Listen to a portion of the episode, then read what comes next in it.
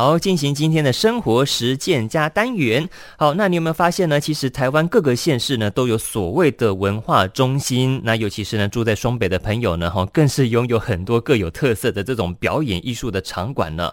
那其实呢，这些场馆呢，这些表演的中心，也让呢很多来台演出的国外艺术家们呢，觉得说是十分的羡慕哦。那到底呢，我们要如何去运用这边我们身边有这种那么丰富又优质的一些呃优质的活动？那也可以让自己的生活呢融入哈这个呃像是一些独特的体验，我觉得也是相当重要的。那今天在我们现场呢邀请到的是实践大学音乐学系林桂如老师，老师你好。啊，主持人好，各位观众早安。好，是那是您就是实践大学的音乐系的老师嘛？那是不是可以跟我们介绍一下说您的专业那，或者说你在观赏这种表演艺术的时候呢，有没有相关的经验呢？好的，大家可能想说，因为我任教于时间大学音乐系，所以如果去看表演，好像是就是很理所当然的一件事。但我想要特别跟大家介绍一下，呃，我的专业是作曲。那那是我创作的领域，就是除了大家比较可以想象的音乐会形式啊，比如说管弦乐啊、钢琴独奏这一类的作品之外，我也常常帮戏剧或者是舞蹈这一类的表演艺术来创作音乐。所以我自己的确就是在周末，尤其周末的时候，这个观赏表演哈，已经成为我生活中不可或缺的一部分。就不仅仅是因为工作上的需要，是我觉得是我自己在生活里面很大的养分的来源。那我自己。现在有一个小学二年级的小孩，所以如果有合适的表演，我也常常会带他一起去欣赏。哦，了解。所以您本身也是一个作曲家，嗯、那同时呢，除了像是我们这种音乐会形式的，像是管弦乐器，还是这种钢琴独奏曲等等的哈，像是我们的戏剧，还是舞蹈这些表演艺术，也是有在帮忙创作音乐就对了哈。对的，没错。嗯，嗯，好。那像您刚刚有提到说这种观赏哈表演艺术的这种呃呃算是习惯吧哈，就你大概是什么时候开始养成的呢？嗯哎、欸，我觉得是不知不觉之中哎、欸，因为可能很多、哦、对很多朋友都会觉得、嗯、啊，这个什么看表演好像离我的生活很远。的确、嗯，因为我自己小时候虽然是念所谓的音乐班，但是我们家里，比如说我爸爸妈妈，他们其实没有去看表演的习惯哦，是没有这个习惯的是。是是。但我印象很深刻的是，有一次我在大概国中的时候，那个时候音乐班的这个主任啊，他就带我们到高雄，因为我在高雄长大，嗯，他带我们到高雄的这个文化中心去看一个叫做。豫剧队的演出，嗯哼，是好。那这个豫剧队是我们的传统戏曲之一嘛？嗯、那我当时对那个内容那不是很了解。然后你现在问我说演什么戏，我已经不记得。但我对对整个形式，还有对那个王海玲老师啊，我们的这个国宝王海玲老师的演出，就一直到现在我都印象非常非常的深刻。嗯、所以你说这个习惯什么时候养成的？我觉得就是可能在不经意之间有一些这样子的机会，然后逐渐的就。哎，觉得很不错，就逐渐的形成了一个习惯了。哎，真的就是不知不觉在无形当中就养成了这种习惯，就对了哈。是，好，那是不是也可以跟我们分享一下，说你在国家音乐厅就是听音乐会的时候呢，也是有这个特别的经验，对不对？哦，我觉得有一个经验特别可以跟大家分享一下，是啊，这个跟我的家人有关，因为我们刚刚提到说，好像呃有的时候朋友们会觉得呃看表演离自己的生活很遥远。是。那我的先生他不是一个艺文界的人士，嗯、那但他有的时候因为呃我要去听音乐会，然后他就会说哦，那他也想要一起去，啊、就跟着一起去看了哦。对，然后每次他说要去听音乐会的时候，我都就是。很忐忑这样子，uh -huh. 一方面觉得啊很开心有人陪呀、啊，然后他好像喜欢听音乐，但他经常听大概可能五到十分钟吧，uh -huh. 他就会去找周公了，哦，瞌睡虫跑上身了，对，他就会渐渐的好像睡了，然后这个时候我就想说啊是要把他叫起来还是不要？那叫起来要是他发出奇怪声音，这样好像很很 很没很没有礼貌的，他睡着如果打呼哦更没有礼貌，对对，后来他就告诉我说，我就这样。问他说：“哎、欸，爷爷，你以后要是又睡着，到底要怎么办？”嗯、他就很义正言辞的跟我说：“我没有睡着。” OK，他跟我说，坚持说没有睡着这样。对，他很坚持，他说他觉得是因为觉得音乐很享受。所以他很放松，哦，很 relax 这样子。对，他说他真的没有睡着哦，他而且呢，他如果闭目养神的这音乐会，不代表是他比较不喜欢的音乐会，是反而有可能是他觉得很舒服的音乐会。所以我想一想，觉得哎、欸，好像很不错哎，就是大家大家如果购票啊进去听音乐会或是看表演，都觉得说哦，我都买票来了，好像要很正襟危坐。可是你想想看，如果我们现在现代人都很缺乏这个深层睡眠时间，对不对？对，对，对，对你如果进去一个很舒服的地方，有很优质的音乐，然后你有两小时左右，然后吹冷气，你觉得很放松。其实我觉得音乐家应该也会觉得很开心，是一件很不错的事情。哦，哦真的哦。所以说，真的换换个角度来看的话呢，他不是说哦对这个台上的表演者不礼貌还怎么样呢？其实换句话说，他其实是很享受沉浸在这些音乐当中哦，对不对？因为很多人家里呢，可能这种音响的等级没有那么样的呃很厉害这样子，或许呢他放 CD，嗯，可能也还好，就什么没有什么感觉。但是呢，现场的这种演奏会、音乐会，它是现场的嘞，对不对？它是实实在在的乐器演奏给你们听，所以我觉得那样的感受真的有所不同了哈。对对对，现场是真的有非常不一样的气场。嗯，没错。好，那是不是呢？我们在台北市呢，我们也可以看到说，真的很多这种表演的场所，那也可以给我们介绍一下，说就是在台北市为例好了哈，就是有没有哪一些可以看表演的场所呢？还是说这些场所有没有哪些不同的地方呢？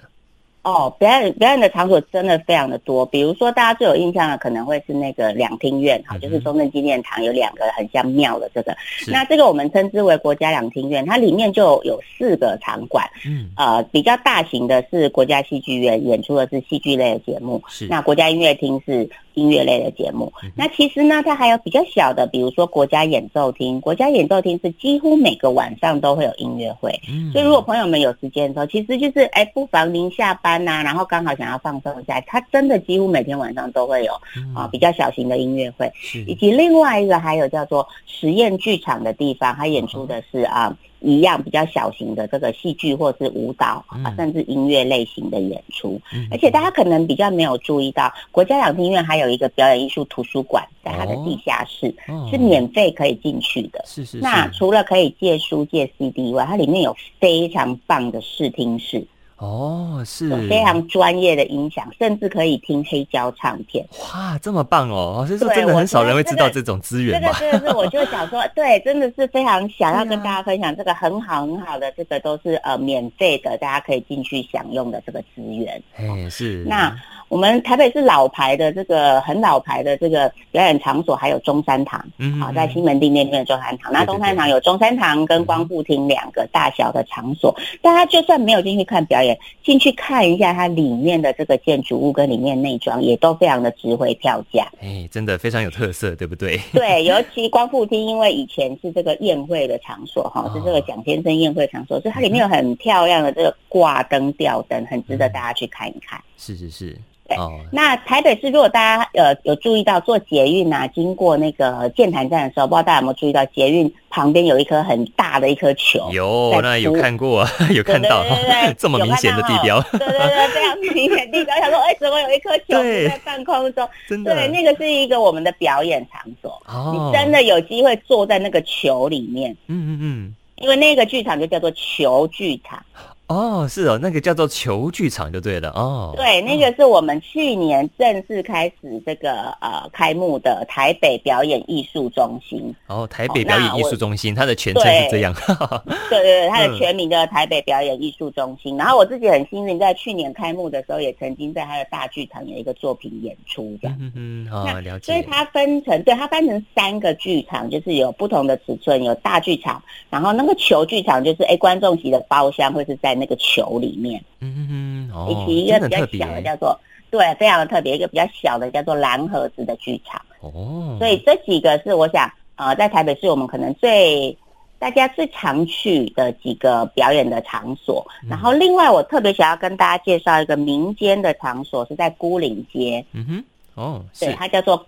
牯岭街小剧场，所以如果有在听节目，特别有比较年轻一点的朋友们的话，也许会特别对孤岭街小剧场的表演有兴趣，因为它大部分的表演是啊，我们台湾的很优秀的、比较年轻的艺术家会在那边演出。那是一个小小的空间，但是是一个民营的，然后很有趣的一个地方。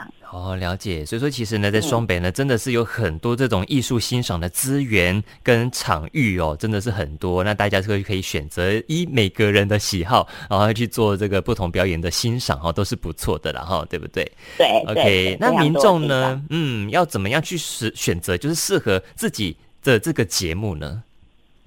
我觉得我给大家最好的建议就是配合你自己的时间。哦吼，是。原因是，尤其如果是住在双北的朋友们呐、啊，我们真的是。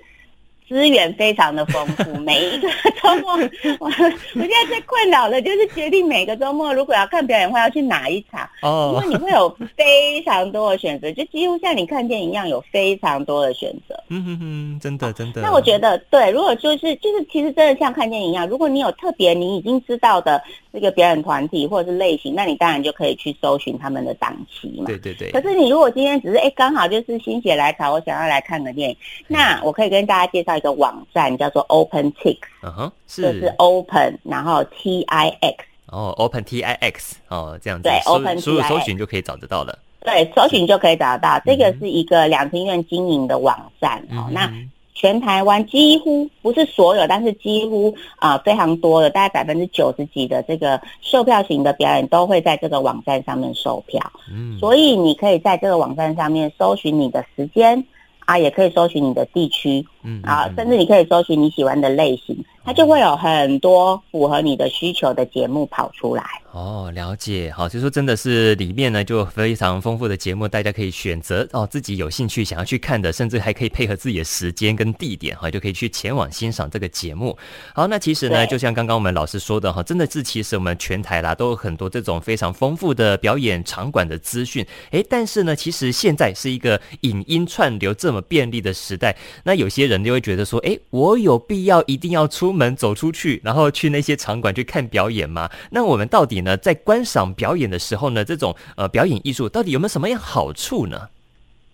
我觉得最重要的一件事情就是大家想一想，这个表演场馆啊，里面有这么多的观众，嗯、然后呢，这个台上的这些无论是舞蹈或是戏剧或是音乐家们，他们要把他们的能量传递给下面的观众，他们是不是？一定要费非常大的功夫。是，那我想这样子的一个啊、呃、形态，或者是说内容的这个传递，一定是跟你的影音的这个传递是非常不一样的一件事情。哦，就是说我们看表演的时候，例如戏剧，它有的时候并不是只有呃故事情节或者是演技会吸引你。嗯嗯。哦，有的时候是你在看的这个过程中，哎，不知不觉你受到了一些感动，或者是不知不觉你想到了一些以前的事情。哦，是是是，对，所以我相信有非常多的事情是便利性无法取代的。嗯、那以音乐节目来说，我想音乐节目大概是大家最能够想象的，因为那个。嗯你知道那个那个百万音乐厅，然后这个百万民情，嗯、或者是一百个人的交响乐团，你知道 这样这样这样子累积起来的声响跟声量，绝对不是你们家里的任何一个音响或者是一个手机平板可以取代的。哎，真的哈，因为他们这个演奏哈，毕竟是那种物理的演奏出来，但是你透过可能数位的方式再去聆听，那一定会有一些些不一样的感受啦，对不对？对啊，我相信就是除了这个声波的震动。之外，你心里的受到的震动一定是非常不同哦。真的，我想呢，如果说有去过像是这种音乐厅，还是说这种表演艺术看过的朋友的话呢，我觉得哈，那个感受真的是很明显的不同啦，哦，对不对？嗯嗯哦，你在在透过这个在家里啊三 C 的这个电脑荧幕面前所获得的感动，绝对是跟现场不一样的。我想是非常值得大家去现场体验看看的。嗯，没有错。好，那这个后呢，老师还有什么想来补充给大家知道的吗？呃，最后啊，我想要提一下，也许我们很多的听众可能会有小朋友，嗯、哦，那可能大家会觉得，哇，这个带小朋友去看表演是不是一件就是很困扰的事情？好像觉得很棒，但是又觉得，哎，小朋友会不会在座位上就是好像坐不住这样？嗯，是是是。对，但但我想要跟大家说，其实很多时候小朋友在看表演的时候很兴奋，是因为他们真的很兴奋，所以现在有非常多的表演其实是啊、呃，不会限制小朋友一定要乖乖坐着，哦，而是让他们可以自己有一些发挥的这个空间这样。哦，了解。所以呢，对，所以特别就是推荐给大家，如果是呃有学龄前的这个小朋友的话呢，呃，我们在台北市的文山剧场有很多的亲子节目可以选择。嗯哼哼。哦，那如果是年纪比较不一样的小朋友呢，呃，台北市在这个大概暑假的期间都会有所谓的儿童艺术节，里面会有各式各样的演出。嗯。然后呢，这个华山文创园区，可能有一些朋友们周末会到华山去逛街，对不对？嗯。对。那华山文创园区，